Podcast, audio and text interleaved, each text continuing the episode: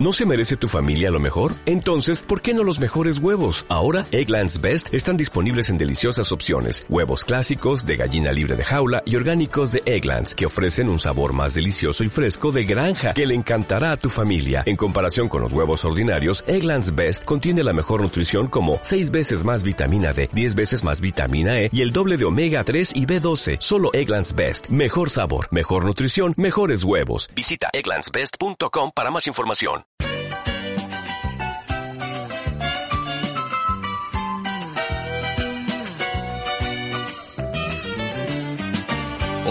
Puede ser un gran día, plantéatelo así. Aprovechar lo que pase de largo depende en parte de ti.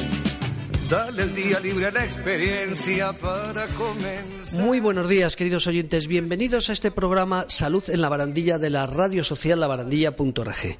Y hoy, Semana Santa, no se nos ve gorditos de las torrijas que ha traído aquí doña Junivel Lancho, que se las está comiendo Andrés, nuestro técnico. Luego nos dejas alguna. Eh, ¿Las ha hecho usted, por cierto? Estamos en Semana Santa, hay que hablar Lo de... hemos hecho en el taller de AVDs con los Taller de AVDs, nuestros pero pacientes ¿eso de es de- Lagman y Ah. los han hecho ellos. ¿Y qué es eso del taller AV? Actividades de la vida diaria. Actividades de la vida. Ah, sí.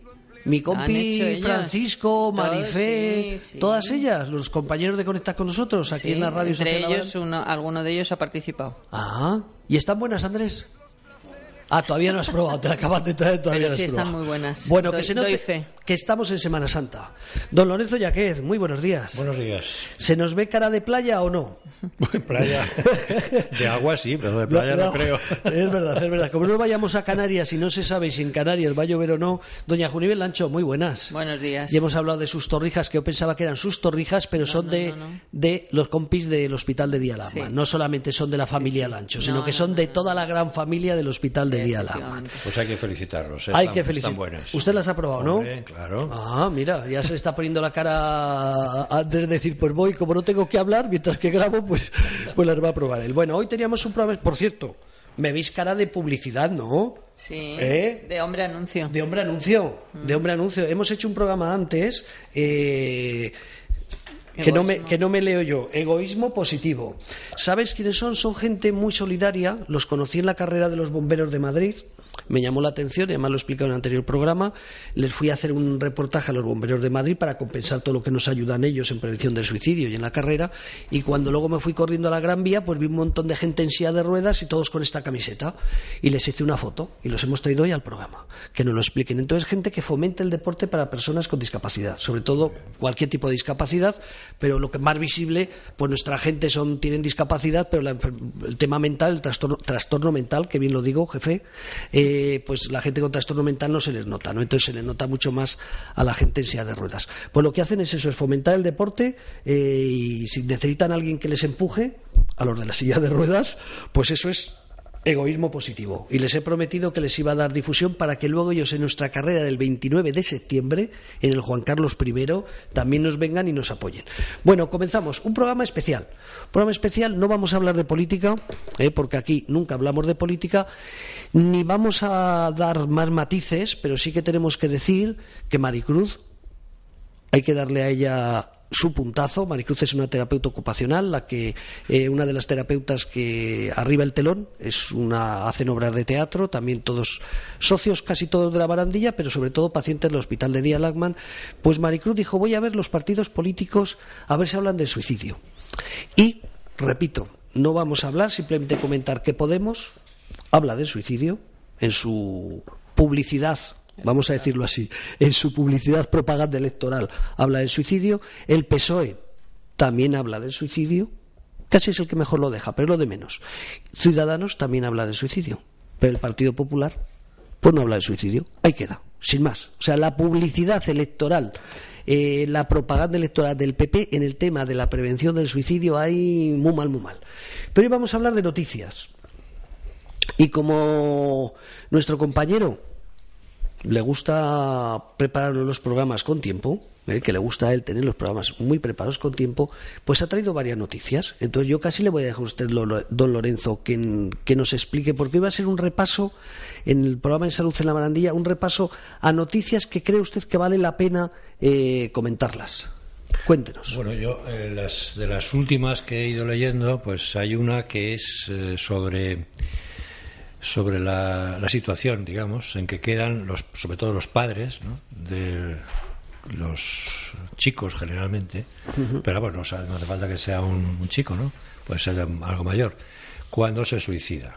O sea, que si ya el clásico decía que ningún padre debería tener que enterrar a su hijo, porque eso va contra la ley natural, si encima resulta que la muerte ha sido por suicidio, pues eh, claro, las culpabilizaciones, por ejemplo, pues, pues afloran inmediatamente, ¿no? Que tenía que haber hecho, que, que tenía que dejar de haber hecho, etcétera, etcétera, ¿no? Eh, la noticia es quién empujó a Andrés. Bueno, ese es el título, pero la, la- eh, El periódico de- El Mundo. Es del mundo, sí. Que el problema no es quién lo empujó, sino qué pasó. ¿Qué pasó? Y realmente, sobre todo, es cómo mm, quedó, con- concretamente la madre, que es la que más habla. y bueno, pues voy a decir simplemente una cosa. Esta madre había tratado de, de precipitarse por el mismo sitio donde se había precipitado su hijo. Y no, un poquito antes de esta entrevista que le, le hacían, había intentado matarse con el coche. Bueno, quiere decirse que esta mujer se había descompensado a través de la muerte de su hijo. Porque esto, claro, son, digamos, el hijo ya no está, como dice una frase del reportaje este, pero los padres tampoco. Lo que pasa es que uno no está físicamente y los otros no están, digamos, psíquicamente, ¿no? Ah, se les ha vaciado la vida, han perdido la vida. Algo así como yo ya lo comenté hace un año, año y pico, en, en una jornada en el retiro, Ajá. hablando del psiquiatra que tiene el problema de que se le suicida algún paciente, ¿no? Y yo decía que no era lo mismo que si fuera su hijo, pero que, que el, el impacto era también muy importante, ¿no? Bien, pues esto era un poco eh, la noticia que, sea, hay más que noticia es el reportaje. O sea, un poco hay. eh, no hay crítica hacia el reportaje, te pregunto, eh, No, Lorenzo. No, no, hay no, no. crítica. Yo que sepas. Bueno, eh, sí hay, más que crítica, es una insinuación. Mm, Lo que decimos siempre, el suicida no es al 100%, pero hay que reconocer que suele avisar. Cuando alguien hace algo que se llama un chico, una chica, que se sale, vamos, que no solamente chico chica, ¿eh? puede ser un adulto, que se sale de lo normal, de lo corriente, no de lo normal, de lo corriente. En este caso, por ejemplo, este chico el día antes le dijo, mamá, te quiero mucho. Ya está. Si eso no era lo habitual, pero claro. Ya es una señal de alarma. Claro, pero una señal de alarma que, claro, ¿quién toma eso como señal de alarma? Pues la madre se quedaría tan satisfecha de que su hijo, que a lo mejor no se lo decía nunca, pues ese día se lo había dicho. Digo, uy, qué bien. Y mira, era como una despedida. Esta noticia es, te estoy leyendo del lunes 15 de abril. ¿Eh? Sí, sí, es O sea, es reciente. calentito. Es reciente, sí, Ah, sí, yo sí. pensaba, yo pensaba. No, pero no es de ahora, ¿eh? esto es pasó hace tiempo. Ah, lo que pasa es que la ha sacado ahora la noticia. Sí, por la entrevista con, con la madre. Vale. Claro. O sea que es una noticia para. eh, eh, te pregunto, ¿sabes que tenemos un Facebook? Aparte de donde nos están viendo ahora en directo, de Radio Facebook, Radio labarandilla.org, eh, tenemos el teléfono del suicidio. ¿Es una noticia recomendable para leer? A ver, Sí, porque Eh, además vamos. está conectado con el colegio esto. Hmm. O sea, el chico le confesó que no soportaba ir al colegio. Qué a duro, ver, ¿eh? es que yo, yo lo que quiero decir es que, según la OMS, todo esto que ha publicado el ABC, que lo ha publicado el ABC y el Mundo, eh, primero, no se deben de publicar ni las cartas de despedida ni hablar cómo ha sido el tema del suicidio. Eso es una de las normas que ponen en la OMS para los medios de comunicación y periodistas que no se debe de decir. Se debe decir que, lógicamente, este niño lo estaba pasando mal porque, de hecho, es que venía de Galicia, eh, que en el colegio era un niño tímido, que no tenía muchos amigos. Todo eso puedes hablar, pero el hablar de, eh, como le han hecho ese reportaje a la madre, mm, ahí está sea, lo tienes- moral y lo ético, que eso no se debe de publicar. Pero bueno, es lo que dice la OMS. Según la OMS no se tiene que publicar, pero nosotros Mm. como medio de difusión es bueno que esto se sepa. Está claro que sí que lo estamos hablando, pero digo ver, como para darle Yo creo que es bueno que se sepa que los colegios, además este colegio, que es un instituto, ya ha tenido otros problemas de, de otros suicidios hace años.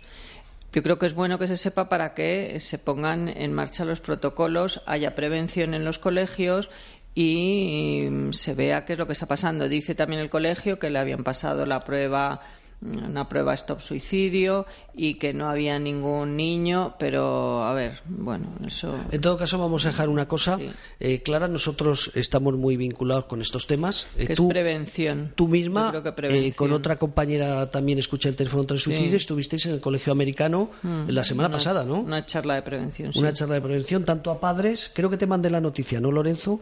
Eh, que estuvimos dando una charla del teléfono mm. suicidio y la asociación La Barandilla en el Colegio Americano. Eh, ¿Qué sensación, ya que has sacado consideras que es importante que los colegios hagan Yo creo eh, que sí, de hecho, nosotros la sensación que sacamos ahí con, los padres, los padres que vinieron, todos dijeron que que estas charlas las tenían que conocer todos los padres, como siempre en todas estas cosas, pues van no todos los que tendrían que estar, pero bueno, o había como unas 40 familias. Mm, y lo que nos han pedido, por ejemplo, es que volvamos a dar otra charla más para los otros padres que no han podido ir. Y les pareció interesantísimo el que saber cómo pueden ellos eh, prever si hay un, algún chaval o alguna niña, algún niño, alguna niña que lo esté pasando mal en algún momento. Mm. Eso que dices 40 familias porque había 180 niños. hubo 180 niños, pero solamente 40 padres pensaron que esto podía ser interesante. Mm. De todas maneras, eh, yo creo que lo he dicho alguna vez ya en este programa, creo que eh, la prevención es muy complicada. Porque, vamos a ver, si tú tienes un vaso medio lleno, pues a lo mejor no das positivo en ninguno de estos de estas eh, cuestionarios o lo que sea, ¿no? Finalmente siempre ocurre lo mismo, es algo, la gota que colma el vaso y en ese instante es cuando ocurren las cosas. Por lo tanto, lo que hay que, mm, yo creo que el sistema mejor de prevención es que todo el mundo sepa qué tiene que hacer, a quién tiene que acudir, hmm. a quién tiene que llamar, ya que estamos hablando del teléfono del, contra el suicidio, a quién tiene que llamar, porque eso es lo importante.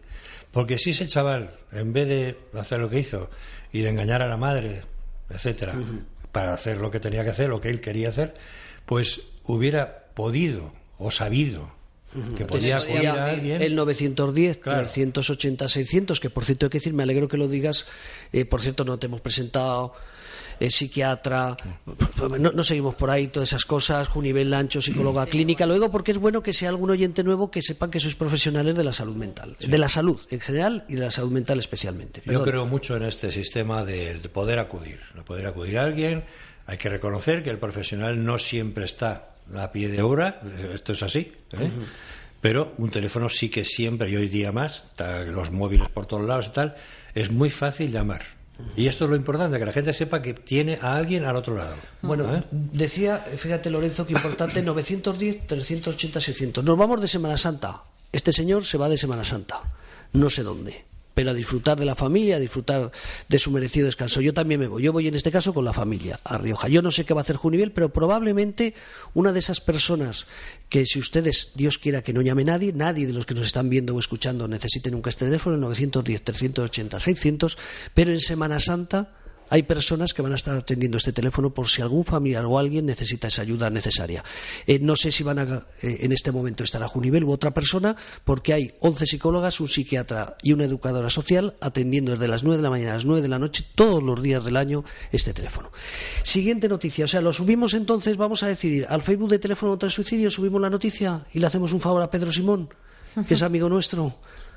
Bueno. Bueno, ella como profesional se dicen hay cosas que a lo mejor no habría que decirlas, pero, pero ya que Lorenzo le ha traído la noticia, la subimos al teléfono de suicidio. No, está, quiero decir, está en la red, está publicado, pero se lo decimos a Gorri que para las próximas veces que los periodistas tienen que saber lo que tienen que decir. Claro, es que una cosa es la noticia, otra cosa es el morbo, digamos, que hay debajo de la noticia, ¿no? Y eso es lo que hay que evitar, está claro, ¿no? Bueno, pues vamos a ponerle una prueba o raspadito, pero le damos publicidad. Pedro Simón lo conocemos perfectamente, buen amigo de este casa. Los chicos que han hecho esa torrija que ahora veo que Andrés se la lleva a la boca, eh, eh, los que han hecho esa torrija tienen un programa aquí que es Conecta con nosotros y alguno de ellos conoce a Pedro Simón. Siguiente noticia. La siguiente noticia es del diario El Español, un diario digital, Realmente es lo que ellos llaman una sección que es eh, diario de avisos, que se dedica sobre todo a Canarias, vamos, prácticamente solo a Canarias. Y la noticia de una señora que se llama Carmen González es solo en un hospital tinerfeño al día ingresan cinco intentos de suicidio. En un solo hospital, en un solo hospital tinerfeño, cinco intentos de suicidio ingresa al día. O sea, vamos a aclarar por si alguien no tiene idea, hay otra mucha gente que no es necesaria eh, porque lo toman a tiempo, porque toman distintas medidas, ¿no? O a lo mejor se ha tirado desde una altura pero no se ha roto nada, por tanto no va, no va a un hospital. O sea, en ese hospital cinco personas al día ingresan por intento de suicidio. O sea, nosotros le llamamos autolesiones, ¿no? porque claro, pues en fin, ahí detrás ya hay que ver qué es lo que hay exactamente, ¿no? Pero bueno, mm, es una conducta autolesiva de alguna forma. Teniendo en cuenta que mm, se acepta, eh, en fin, en general, ¿no? Lo hemos dicho aquí mil veces, que hay unos 10 suicidios diarios consumados, que yo creo realmente que son bastantes más. Yo creo que posiblemente estemos en 15 diarios, o sea, 4.500 al año. Pero bueno, como las cifras son del año 17. vamos a hacer una aclaración. ¿Por qué don Lorenzo dice eso? Las cifras oficiales 2017 fueron 3.679, pero ¿qué ocurre? Hay muchos accidentes de coche que de repente dicen, bueno, ¿y cómo se ha dado contra un árbol? Eh, o cómo se ha caído desde una altura que iba paseando. Bueno, esto también son las cosas que no se tendría que decir, pero no estamos dando pistas a nadie. Pero para que se sepa el porqué. Eh, o gente que en un momento determinado se ha caído desde una altura pero como no ha dejado en ningún sitio eh, que se iba a suicidar, o gente, y hay que reconocer que hay que darle un valor muy importante desde jueces, al SAMUR, abogados, pues a lo mejor gente que se ha suicidado y tiene un seguro. Y claro, si el seguro detecta que esa persona se ha suicidado, pues no va a cobrar.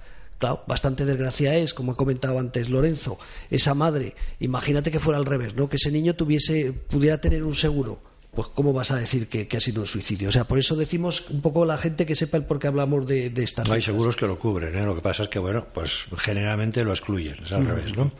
Bueno, pues entonces eso era la noticia, digamos, para que veamos hasta qué punto es importante la temática del suicidio, que no es... En este caso no hablamos de suicidio realmente, no hablamos de conducta para suicida, autolesiva, en fin, eh, pero está en el ámbito, en el espectro de lo suicida. Y, eh, claro, vamos a ver, hay mucha gente que esto lo, considera como llamada de atención. Eso es clásico. Decir, nada, nada, lo que quiere es llamar la atención y tal y cual. Bueno, luego resulta que vemos que la mayor parte de los suicidas han tenido conductas autolesivas previas, intentos de suicidio previos. Luego, hombre, ojo, porque a lo mejor de eso de llamar la atención, que a lo mejor es verdad, que están pidiendo auxilio, que no es tan raro tampoco. Y si ese auxilio no llega, a lo mejor es cuando pasan al suicidio consumado. Por tanto, es importante tener en cuenta que esta alta frecuencia de intentos de suicidio es un dato importantísimo que hay que tener muy en cuenta a la hora de prevenir, como decís, ¿no? Estas personas, si, si, hubieran, si hubieran conocido que hay un teléfono, bueno, hay varios teléfonos, pero sí. aquí se ha nombrado uno, pero bueno, ahí vas. Pues hubieran llamado y hubieran evitado esa conducta, pues a lo mejor no lo sé, pero es posible. Es posible. Porque de hecho, la experiencia vuestra, según os he oído hablar, es de que sí, que se evitan mm, pasos más irreversibles, digamos, con estas conversaciones que tenéis a través del teléfono, que para eso es además, ¿no? Bueno, pues eso era la noticia de que, en fin, que hay que, hay que tener en cuenta que las conductas mm, de intentos y tal y cual, pues no son baradíes, que no son conductas que no tienen importancia, hmm. que eso es una, crisis histérica, no sé qué. Bueno, eso son explicaciones que no tienen por qué ser la realidad.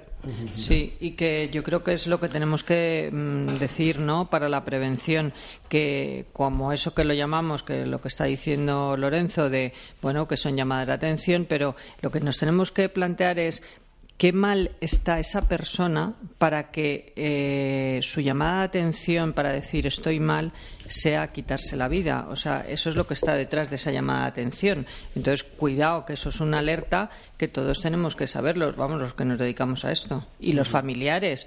Entonces, que no se tenga como una cosa, como acaba de decir Lorenzo, como que no pasa nada, no. Eso ya es importantísimo porque mm, qué mal está esa persona para decir, en vez de decir, oye, necesito ayuda, intentar suicidarse, intentar hacer una, una autolesión, que a veces en esos eh, es un accidente, no llegan a tiempo y entonces has quedado en esa llamada de atención. Nosotros con el teléfono ayer mismamente una persona mm, estaba decidida a suicidarse. Ella lo había intentado la semana pasada, no nos dejó que llamáramos al 112.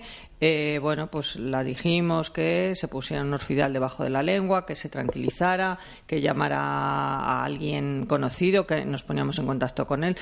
Bueno, se fue tranquilizando y le dijimos, ¿nos dejas que te volvamos a llamar? Dijo que sí. Nos volvió a llamar ella, la volvimos a llamar como a la hora o así. Nos dio las gracias. Otra vez hoy ha vuelto a llamar para darnos las gracias y que nos quería contar lo que había, bueno, pues que se había ido luego a su psicólogo con su con una con un familiar y que nos daba las gracias por haber eh, estado ahí y que la hubiéramos retenido en ese sentido, lo hubiéramos eh, eh, puesto ese ese aviso, ¿no? es que es, fundamental. Quiero decir que es que es importante poner tiempo entre ese momento de la decisión, efectivamente, y el acto. Si se logra poner mm. tiempo se evita. Generalmente, bueno, no siempre a lo mejor, pero muchas veces se evita, mm. ¿no? O sea, mm, hay casos de precipitación en que lo que puede tardarse entre una altura y el suelo ya piden auxilio. Y mm. son segundos. Fíjate, eh, recordáis en un programa, igual hace un par de meses, a veces me despisto yo con las fechas, o tres, eh, que hablamos con una persona de la provincia de Ávila que nos explicó cómo un sobrino suyo había dejado a la novia, perdón, la novia la había dejado a él, la novia se vino a Madrid y en el trayecto del viaje se dio cuenta que, mm, que su, novio, su exnovio en ese momento ya pues eh, lo había dejado muy mal y ya no le dio tiempo a volver. O sea, cuando volvía se encontró que se había suicidado. Fíjate lo que acabas de decir. Eh, en una hora y media una persona de, mm, de, tener una vida muy normalizada, de repente a pensar que la vida es una mierda y que se acabó todo. Eh, luego hay otra cosa, claro, los profesionales eso ya lo tenemos en cuenta.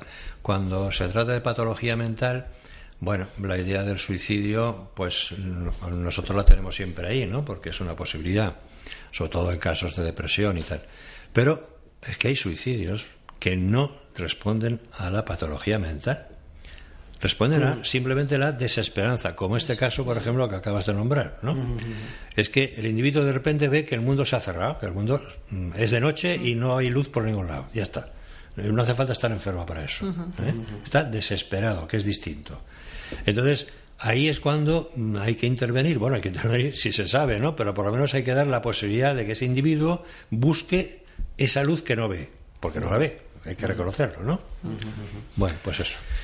Eh, oye, habéis dicho, claro, una psiquiatra, otra psicóloga, todo lo que decís siempre os parece muy normal, pero no hacemos. Yo me he apuntado, ¿por qué orfidal por curiosidad? Porque has dicho, me pongo debajo de la lengua que se ponga Ya sé que todo el mundo no tiene que ir a tomar el orfidal, pero ¿por qué le recomendasteis eso?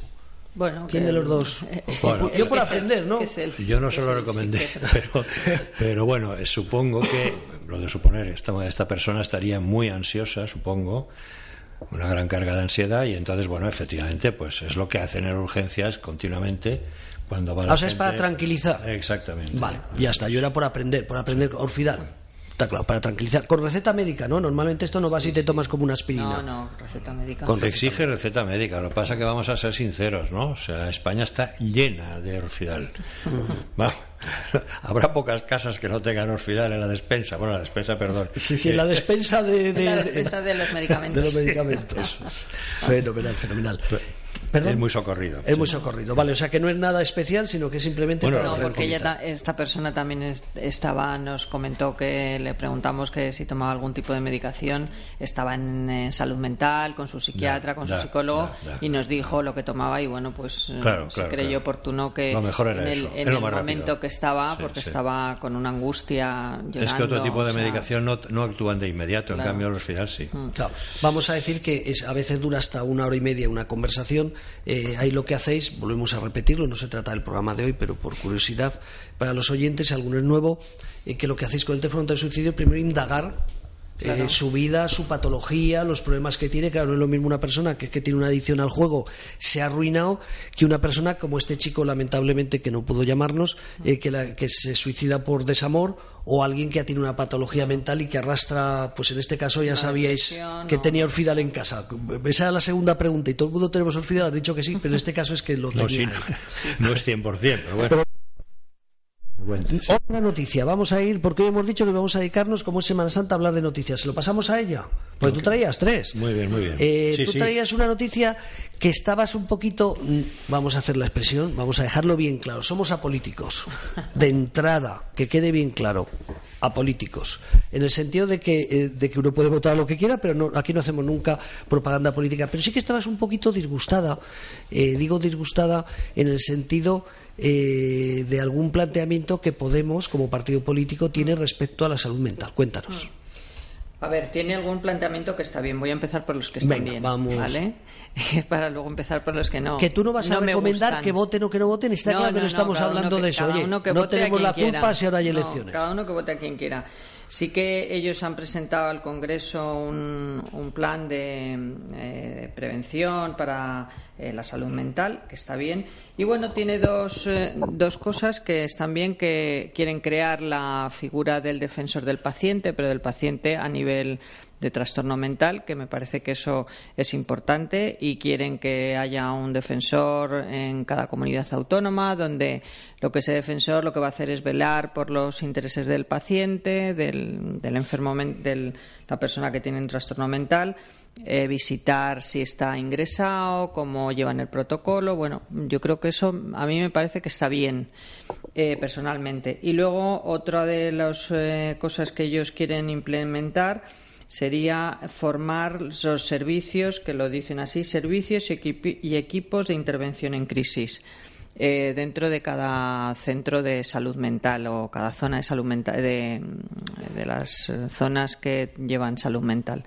Eso también está bien porque eso lo quieren hacer para que el enfermo a lo mejor no entre en crisis por lo de las contenciones mecánicas y todo eso. Y yo creo que, y luego sobre todo porque llevan también el plan de prevención del suicidio.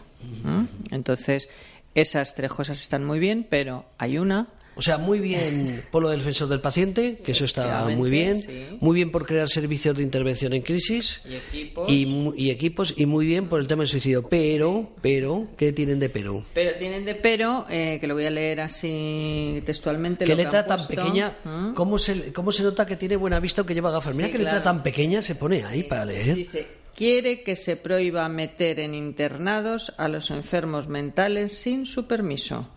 Dice, podrán los enfermos mentales, que eso de enfermos mentales tampoco Bueno, no está bien, pero bueno. Hemos dicho que no les íbamos a dar caña. Podrán abandonar cuando deseen los centros sanitarios donde se encuentran internados si prospera. Bueno, eso. Y entonces, a ver, como una persona en un brote psicótico, que ya lo hemos aquí hablado, cómo va a. Con un brote psicótico no quieres entrar en, En- en un- ningún sitio, en ningún sitio ningún porque no tienes conciencia de enfermedad ni conciencia de que estás en una crisis. Entonces, mm, ¿cómo va a ser esto? Y que luego, O sea, eh, cuando por- tú por- estés por- inter- espera, espera, por aclarar. O sea, tu planteamiento que, que dices como profesional con veintitantos años, dejamos los tantos que son tantos para Mm. Treinta, eh, has vivido muchas situaciones. No te Claro. encima a Lorenzo que tiene un No, añito más que tú. más, sí. Eh, y como psiquiatra, Y pues como todavía. jefe de y como jefe de servicio, servicio, etcétera. Anda, si contamos su historial. y como presidente, bueno, no contamos cosas. Claro. Eh, entonces decía, pongan Lorenzo ya que es psiquiatra y ahí van a ver ustedes todo lo que es. Y ha sido.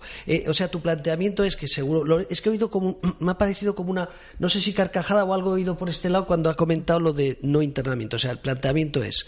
De Podemos es cuando alguien está en un brote psicótico significa que está desesperado, fuera de sí, por las circunstancias que sean, por no tomar medicación, porque de repente ha tenido un trauma, por una crisis de lo que sea. Eh, ellos lo que plantean es que si esa persona no quiere y, eh, eh, hospitalizarse, pues que no se ingrese. o que ya estando internado, pues bueno, que todavía a lo mejor el brote no, no, ha- no, ha- no, no se ha terminado, pues si decides que también te quieres ir porque ya estás cansado de estar ahí en el hospital, bueno, por lo que sea, porque no estás bien todavía, no estás en plenas condiciones ni facultades mentales, pues también puedes irte del hospital.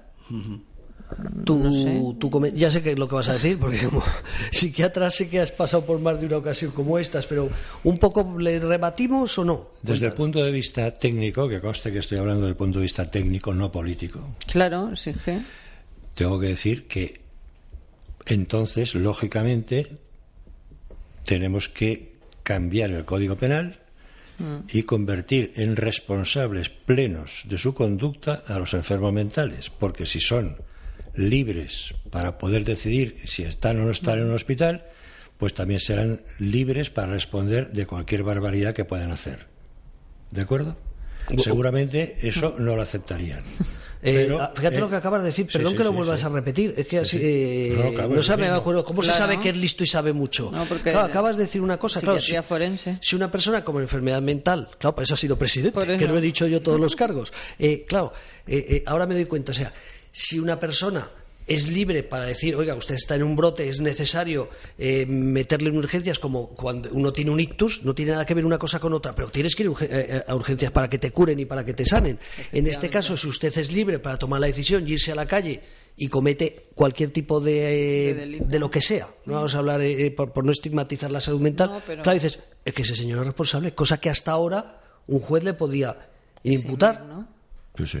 Hasta ahora un juez, si, si bueno, un juez, un tribunal, si aceptan la presencia de la enfermedad mental o del trastorno mental, perdón, y, y la relación de causa-efecto entre ese trastorno mental y el acto, digamos, antijurídico que haya podido producirse, pues está claro, se le aplica un eximente o al menos un atenuante y se le aplica una medida de seguridad que significa usted se va al hospital a tratarse, no a la cárcel. Pero claro, si yo soy libre de entrar, no entrar, tal y cual, pues también soy libre de hacer lo que me dé la gana y asumir las consecuencias, claro, lo cual es una barbaridad.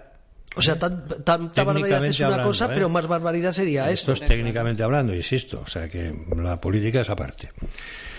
Respecto a los equipos de crisis, bueno, pues eh, más de una vez, más de una vez, hay ingresos que se producen con bastantes policías alrededor.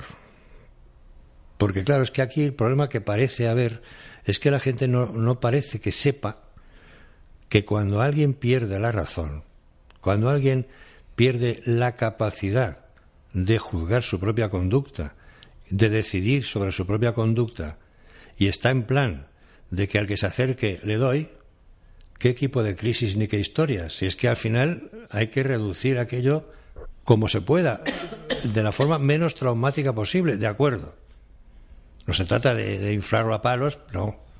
Pero bueno. Em, Lorenzo, te voy a hacer una pregunta que, también hemos comentado en algún programa, pero ya que ha salido hoy este tema, eh, lo hemos comentado, eh, jefe de servicio Gómez Ulla, a cargo muchos militares, todas esas cosas. ¿Tú alguna vez has tenido alguna intervención, y fíjate, te lo, siempre lo dices con el corazón y la verdad, o sea, sobre esta tontería que estoy diciendo ahora, pero ¿alguna vez te has visto con una con alguien que has tenido que ingresarlo obligatoriamente y seguro que has debatido, le hablo, que le cuento, cómo hago y al final he dicho que cogerlo para adentro. O sea, eh, hay, por mucho que queramos ser muy respetuosos con los derechos humanos, hay momentos donde no puedes hablar ¿no? con una persona, tú eso lo has vivido. Bueno, y tú también en el hospital, pero me refería... A No, no es que no se pueda hablar.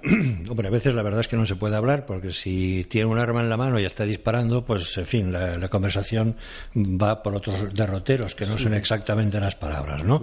Entonces lo que hay que hacer es otra cosa, que es que procurar que el, el tirador de élite que está preparado para lo que haga falta no tire a matar eso es lo que hay que procurar, vamos, hay que exigírselo. Usted le, diga, le, dé en la, en la pierna o le dé donde quiera, pero no, no me lo liquide, ¿no? Bueno, este, eso es una crisis. Lo digo eh, con él, o sea, él es militar, por es una crisis, por ejemplo, que se da, se, se ha dado, yo la he vivido y se da. Después de, digamos, entre comillas, negociar. Pero si la negociación acaba a tiros, pues, es que, ¿qué vas a negociar? ¿Eh? Bueno. Esto como ejemplo. Es decir, que parece que hay gente que es que no se da cuenta de que cuando alguien, insisto otra vez, pierde la razón, es que... Porque en ese momento se ha perdido la razón. Claro, o sea, ese individuo no está... o sea, no es un delincuente. Pues hay que tratarlo como lo que es, un enfermo. Y un enfermo implica no hacerle daño, por supuesto, intentar no hacerle daño, pero no ser tampoco en fin, angelitos, decir, no, esto echándole un discurso se, se, va y el discurso acaba a tiros, pues fíjate tú qué bien. ¿eh? Dice, bueno, es que no ha sido hábil. pues puede ser, pero vamos, Y en el supuesto de que estamos hablando de carrera militar, pero el caso de que no tenga un arma. No, solo, Ah, no, no, perdón, y ahora vas pasa- a otro caso. Esto pasa en la vida civil. También pasa en la vida civil. Gente que se atrinchera en su casa con armas y tal y cual. Y no siempre las negociaciones, digamos, son efectivas. Hay veces hay que, hay que intervenir la fuerza pública. Y hombre, insisto, no se trata de matar a nadie. Se trata de intentar evitar lo máximo posible. Pero a lo mejor hay que herirlo, porque es que. ¿Entiendes? Eso, si tiene rehenes, por ejemplo, pues en fin, hay que procurar que a los rehenes no les pase nada, etcétera, ¿no? Bueno, lo que quiero decir con esto es que la teoría, así, sobre el papel, puede ser muy bella, pero luego resulta que la práctica es donde nos tenemos que mover. ¿eh? Y si en la práctica estamos hablando de personas que no razonan por su enfermedad, no porque sean así, no, es que están enfermas. ¿eh? La libertad exige la integridad, o por lo menos la conservación amplia de las capacidades del ser humano, sino de qué libertad estamos hablando. Esto normalmente por hacernos una idea, porque tenemos que pensar también en la otra parte, esto de Podemos, de algún sitio lo han sacado. Yo he estado el día del Congreso donde se aprobaron muchas cosas, estuve allí, estuvimos invitados, eh, con Gorri que tú conoces, de la asociación Tú Decides, y nosotros representando la asociación La Barandilla.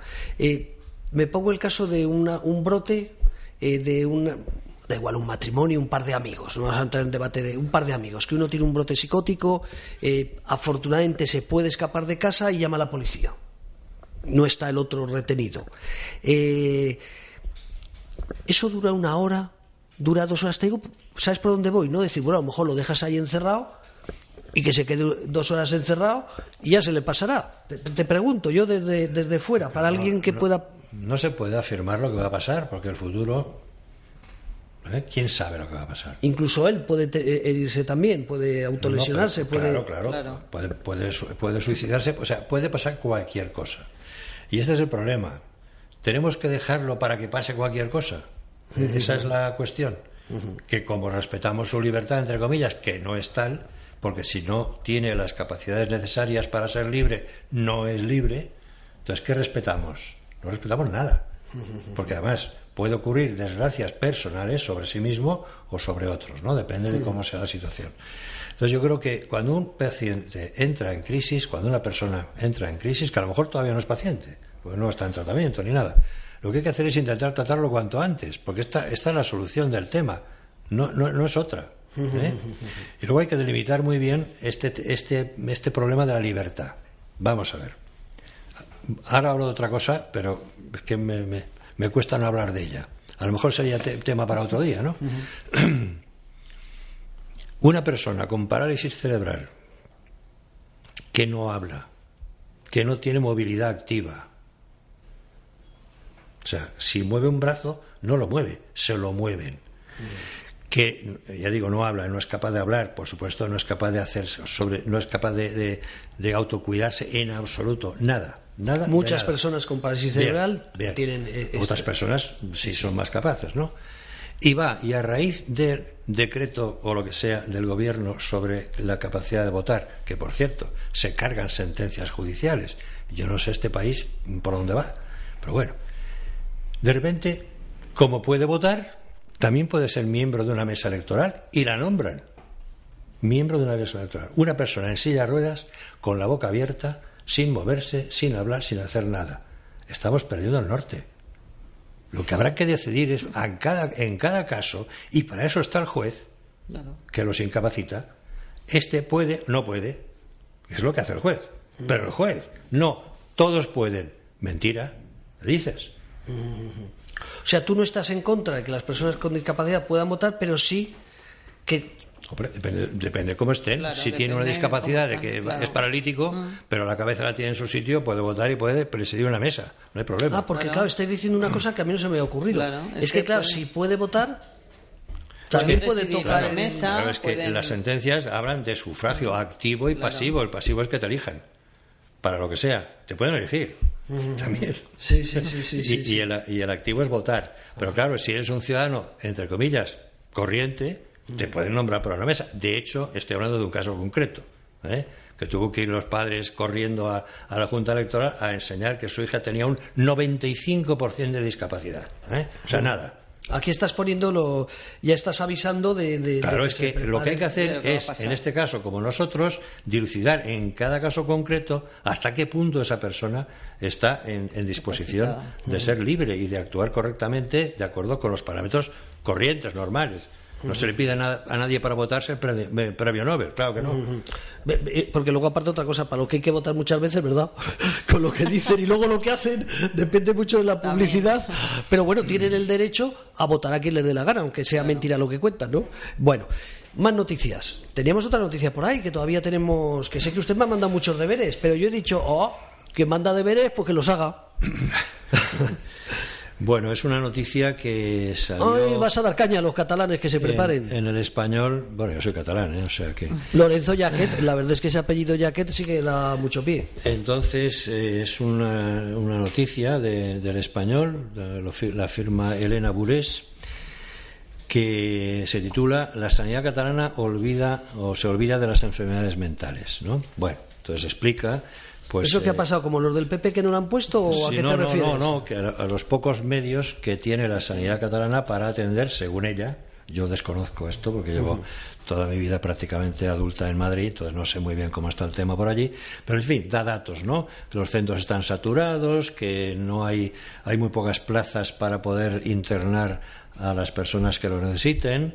Habla de 1.094 plazas en residencias. No sé si eso significa residencia a residencia o, incluye camas hospitalarias. Pero bueno, lo que, lo que viene al final a decir es que hay muy poco, muy poco, eh, muy pocos medios ¿eh? en Cataluña ahora mismo eh, respecto a la salud mental. Por ejemplo, habla de que ver al psiquiatra te puede costar tres meses tres meses para ir a ver al psiquiatra. Claro, entonces, efectivamente, si esto es así, pues, pues mal, ¿no? Porque pues estábamos hablando antes de las crisis. Sí, pues, sí, pues meses, en fin. Bueno, entonces, ¿qué ocurre? Pues, en fin, claro, es una noticia periodística y, lógicamente, como tú sabes me, muy me pasaste, yo leí por ahí, una, haciendo memoria, algo como que las familias no dormían. Claro, sí, lo ponen, lo ponen, sí, claro, las familias no duermen, ¿por qué? Porque están esperando continuamente a ver qué pasa con mi enfermo, ¿no? Bueno, en fin, esto es lo que es la noticia eh, respecto a lo poco que se cuida, parece, según ella, en Cataluña al enfermo mental. Pero yo creo, creo que este tipo de noticias hay que contextualizarlas, porque realmente eh, estas quejas las podemos oír en, bastantes otros sitios, ¿no? Casi pues, pues, pues seguramente aquí también, en Madrid, ¿no? Porque claro, los medios casi nunca son los que tendrían que ser porque hay problemas económicos, cuesta mucho dinero. Yo tenía, yo tengo, tenía, perdón, un primo que en su tiempo, estamos hablando de cuando yo estudiaba medicina, es decir, que hace ya bastantes años, hizo un trabajo para la seguridad social, porque era cargo de la seguridad social, eh, que demostraba que en aquel tiempo y de acuerdo con los parámetros, mm, digamos, técnicos que había en aquel tiempo, una buena política de salud mental exigía, decía él, tantas plazas de cama como las que se dedicaban a la salud física, digámoslo así. ¿eh? Bueno, han cambiado los criterios, esto ya no sería así hoy en día, pero en aquel tiempo era así. Es decir, es un tema importante porque requiere muchos recursos. Y en todas partes cuestionabas y los recursos no son en ningún sitio los adecuados. Pero claro, ¿qué pasa? Que en Cataluña este tema de la salud mental, digo que hay que ponerlo en su contexto, ¿y cuál es el contexto? Pues que es la, la, comunidad catalana actualmente es la que menos cantidad de su presupuesto destina a las partidas de salud mental. O sea, en Cataluña. No, perdón, perdón, no salud mental, perdón, salud. Salud. Sanidad. ¿eh? O sea, en Cataluña mucho independentismo, mucho tal, que tampoco nos metemos. Afortunadamente no vivimos allí, eh, pero sin embargo el tema de sanidad, afortunadamente no vivimos allí, es donde menos invierte. Eh, según esta periodista, que digo yo que es periodista, no lo sé, esto ya viene del tripartito. O sea que los, los, el descontrol, según ella, del gasto que hubo en el tripartito, que luego siguió con, con Artur Mas y ahora ya con el Procés y con Torra y todo esto, pues es la causa de, de, esta situación, que efectivamente, pero no es un problema de salud mental, por eso digo que hay que verlo en el contexto, es un problema de la sanidad en conjunto. De hecho, eh, a ver, la Generalitat dedica el 23,3% de sus de su presupuesto a, a, sanidad. ¿eh? Para que nos hagamos una idea, Asturias dedica el 37,97. Y Madrid, como ejemplo, el 36,38. Repetimos, Madrid 36,38, Asturias 37,97 y Cataluña el 23,3. Pues Según esta periodista, que yo no he mirado las cuentas, ¿eh? O sea que... Pero bueno, de algún sitio las habrá sacado, Sí, no tiene supongo, por qué mentir. supongo, el supongo. español es un periódico ya No, no, posicionado y... No digo que mienta, digo que yo no lo puedo comprobar. Eso es lo que quiero decir. ¿no? Bueno, nosotros vamos a dar gracias a queguay.es, queguay.es, que ustedes quieren tener tazas como estas. Mira qué bonitas. Don Lorenzo, le voy a regalar una. Luego vamos a mirar ahí en nuestro archivo para que usted cuando tome un café, no la de José Manuel, porque no, hombre, no, yo sé que nos apreciamos, pero tampoco es eso.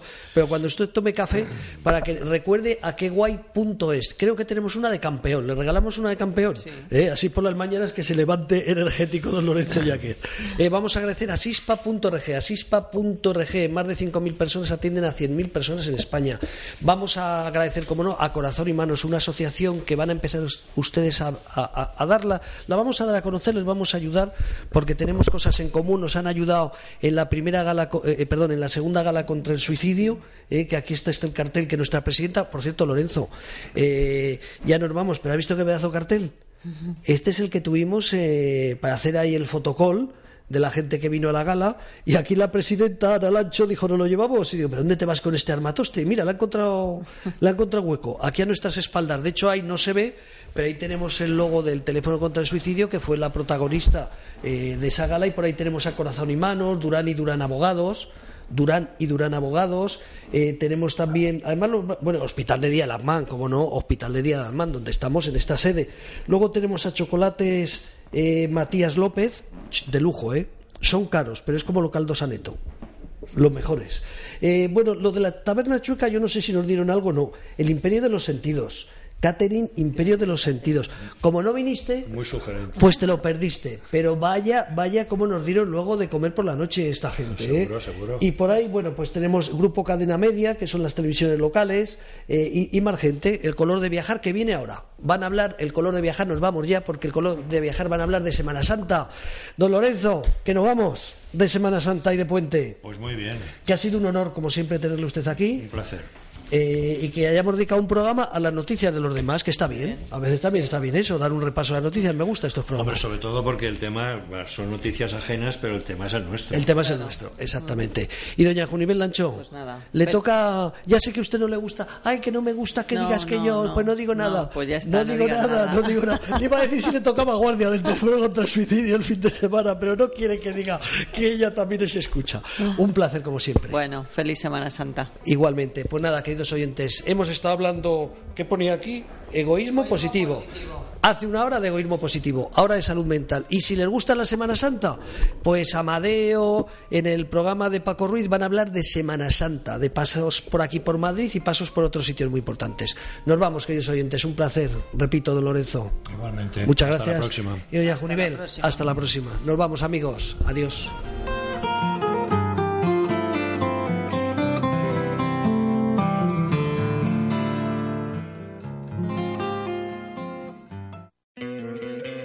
¿No te encantaría tener 100 dólares extra en tu bolsillo?